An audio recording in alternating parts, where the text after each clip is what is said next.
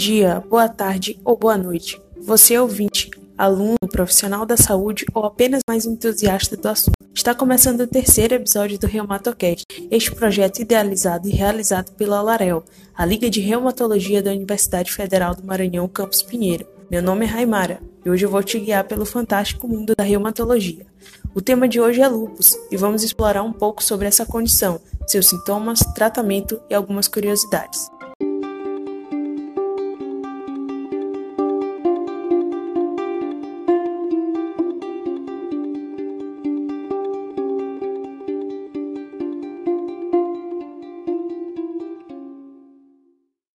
O lúpus eritematoso sistêmico é uma doença inflamatória crônica de origem autoimune, cujos sintomas podem surgir em diversos órgãos de forma lenta e progressiva ou mais rapidamente dentro de poucas semanas. A doença evolui com períodos de exacerbações e remissões, sendo resultado da ação de diversos autoanticorpos, produzidos por um desequilíbrio do sistema imunológico.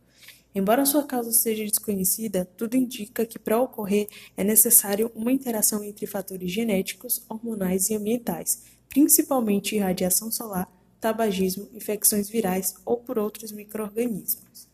O lúpus pode ocorrer em pessoas de qualquer idade, raça e sexo, porém as mulheres são muito mais acometidas.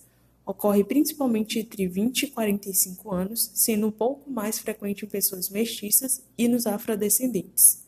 Os sintomas do lúpus são diversos e tipicamente variam em intensidade de acordo com a fase de atividade ou remissão da doença. É comum manifestações gerais inespecíficas, como cansaço, desânimo, febre baixa, emagrecimento e perda de apetite.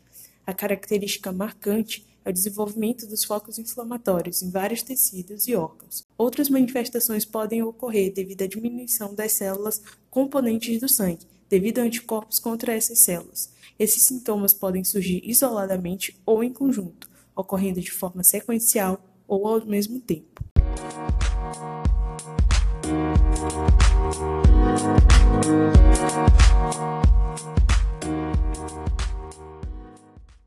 As manifestações clínicas mais frequentes são as lesões de pele, ocorrendo em cerca de 80% dos casos.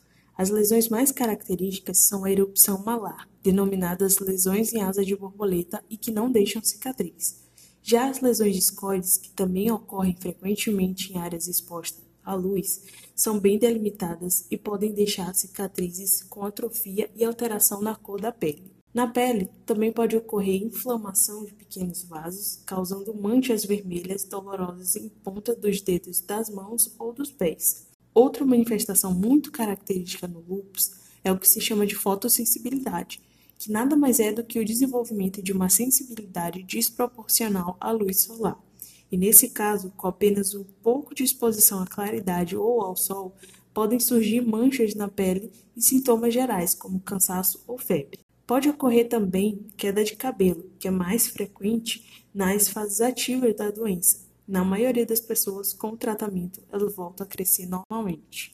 Já das alterações articulares, a gente tem a presença de dor com ou sem inchaço nas articulações, ocorrendo em algum momento em mais de 90% das pessoas com lúpus, e envolve principalmente as mãos, punhos, joelhos e pés, e tende a ser bastante dolorosas e ocorrem de forma intermitente, com períodos de melhora e piora. Podemos ainda ter a inflamação das membranas que recobrem o pulmão e o coração, respectivamente a pleurite e a pericardite, são relativamente comuns, podendo ser leves e assintomáticas ou se manifestar como uma dor intensa no peito. A inflamação nos rins, a nefrite, é uma das que mais preocupa e ocorre em cerca de 50% das pessoas com lúpus. No início, pode não haver qualquer sintoma, ou apenas alterações nos exames de sangue e urina. Nas formas mais graves, que é a chamada nefrite lúpica, apresenta-se com pressão arterial alta, inchaço nas pernas, a proteinúria, podendo haver ainda diminuição na quantidade de urina. Quando não tratada rápida e adequadamente, o rim deixa de funcionar, chegando ao estágio de insuficiência renal, e o paciente precisa fazer diálise ou transplante renal.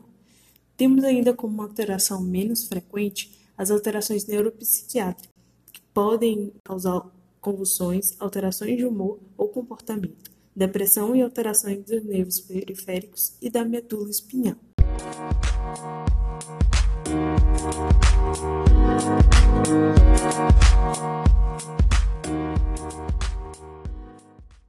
O diagnóstico é feito pelo médico, através do reconhecimento dos critérios listados pelo Colégio Americano de Reumatologia e pela Liga Europeia contra o Reumatismo, não sendo obrigatório o paciente se enquadrar em todos os critérios. Embora não exista um exame que seja exclusivo do lúpus, a positividade do exame chamado fator antinuclear, o FAN, principalmente com títulos elevados em uma pessoa com sinais e sintomas característicos de lúpus, permite o diagnóstico com muita certeza. Alguns outros exames de sangue e ou de urina podem ser solicitados para auxiliar na identificação de sinais de atividade da doença. O tratamento depende das manifestações apresentadas, sendo, portanto, individualizado e sempre acompanhado por um reumatologista. Dessa forma, a pessoa com lúpus pode necessitar de um, dois ou mais medicamentos na fase ativa da doença e poucos ou nenhum medicamento nas fases não ativas ou em remissão. O tratamento tem como base medicamentos específicos para regular as alterações imunológicas e de medicamentos gerais para regular outras alterações que a pessoa apresente, como a hipertensão, inchaço nas pernas, febre, dor, entre outros. Os medicamentos que agem na modulação do sistema imunológico no lúpus incluem os corticoides, os imunossupressores e os antimaláricos, sendo o uso da cloroquina ou hidroxicloroquina, e aqui bem indicado e com eficácia comprovada, para as formas mais leves ou nas mais graves, e deve ser mantido mesmo que a doença esteja sob remissão, já que auxilia na manutenção do controle do lúpus.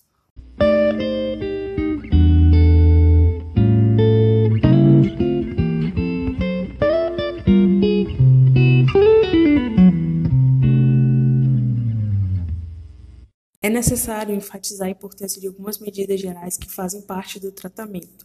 Adotar medidas de proteção contra a exposição solar, independente de apresentarem manifestações na pele. O uso dos fotoprotetores que deve ser aplicado diariamente em todas as áreas expostas. Alimentação saudável, repouso adequado e evitar condições que provoquem estresse. Evitar ou suspender, se estiver em uso, o cigarro e o álcool. E manter a atividade física regular não faltar às consultas e realizar exames com periodicidade recomendada e seguir as orientações e sempre tirar suas dúvidas com seu médico reumatologista.